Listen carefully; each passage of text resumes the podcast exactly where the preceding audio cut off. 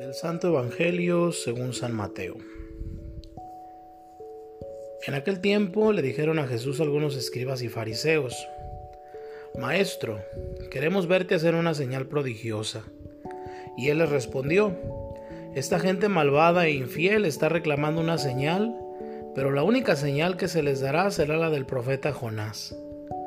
Pues de la misma manera que Jonás estuvo tres días y tres noches en el vientre de la ballena, así también el Hijo del Hombre estará tres días y tres noches en el seno de la tierra.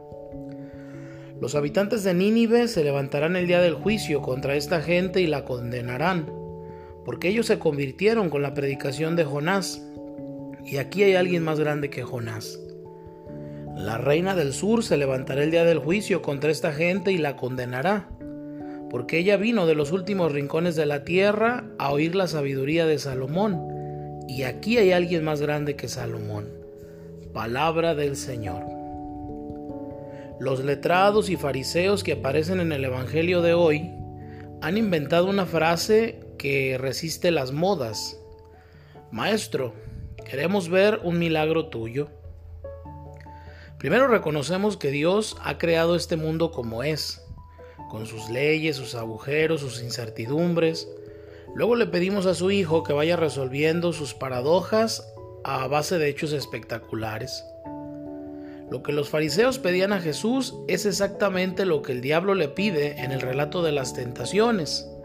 Ser un Mesías espectacular, deslumbrante, hacer todo aquello que es del agrado de los millones de fans que esperamos demostraciones palpables de su poder.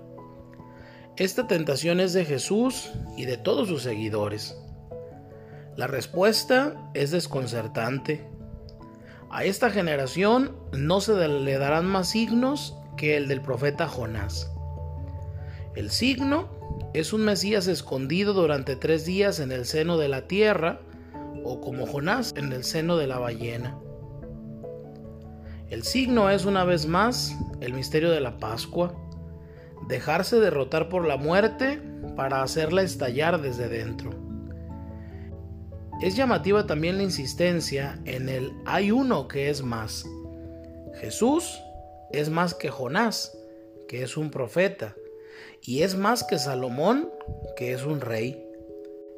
Este es más señala su carácter definitivo. En él se cumple toda profecía y se realiza todo reinado. No tenemos que esperar a nadie más.